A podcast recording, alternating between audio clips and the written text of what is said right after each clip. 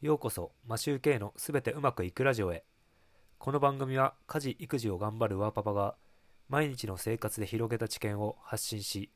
聞くだけでポジティブに成長できるというテーマでお送りしています。皆さんいかがお過ごしでしょうか？マシューケイです。今回はオンラインサロン参加を決めた3つの理由というお話をしたいと思います。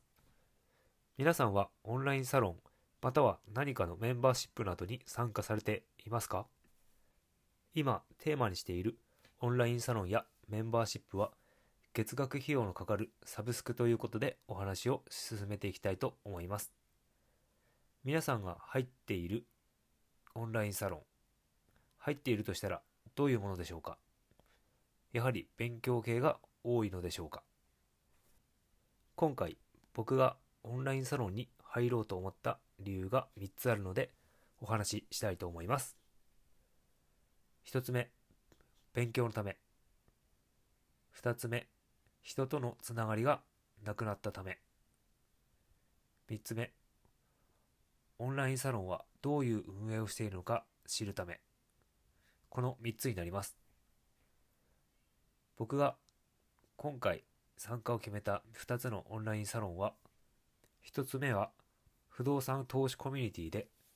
2つ目は読書会のサロンです。不動産の方は月額1100円、読書会の方は3300円、両方とも月額で税込みになります。僕は今まで月額制のサブスクは契約したことがあっても、プログラムを学ぶための e ラーニングのドットインストール、 Schoo、Progate とあとは海外ドラマを見るための Hulu くらいです。ランニングコストがかかるものは本当にシビアに考えていて、いつも聞いている Voicy のプレミアム会員にも一つも参加していません。一度体験してみればいいのかなと思うんですが、 Voicyだと聞きたい人が複数いるので、結構なコストになってしまうから、今のところやめています。今回はその中でも厳選した、厳選して選んだ2つのサロンになります。両方とも YouTuber 兼 Voicyのパーソナリティの方で、ウラケン不動産の浦田健さんと、書評 YouTuber のアバタローさんのサロンです。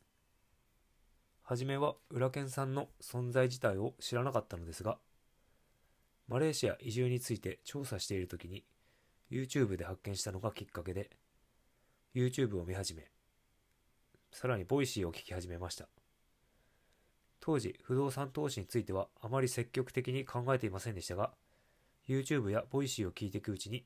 興味を持ち始めました。不動産自体は間取りを見たりするのが好きで、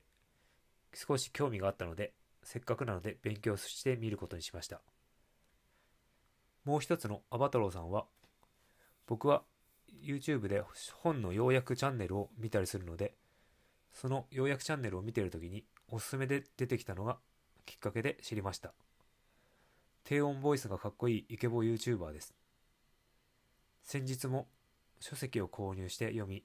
読書会コミュニティの存在を知って申し込みました。月額1000円くらいなら迷わず入ったのですが、今回このコミュニティは3000円だったので、慎重に検討して決断しました。とにかくやってみて、やってみてから考えるをモットーにしているので、どんなものか一定期間体験してみてから再度見直したいと思っています。何か変化や伝えられることが見つかりましたら共有したいと思っています。何かの参考になればと思います。今回はこれで終わりたいと思います。いつも聞いていただきありがとうございます。マシュウケイでした。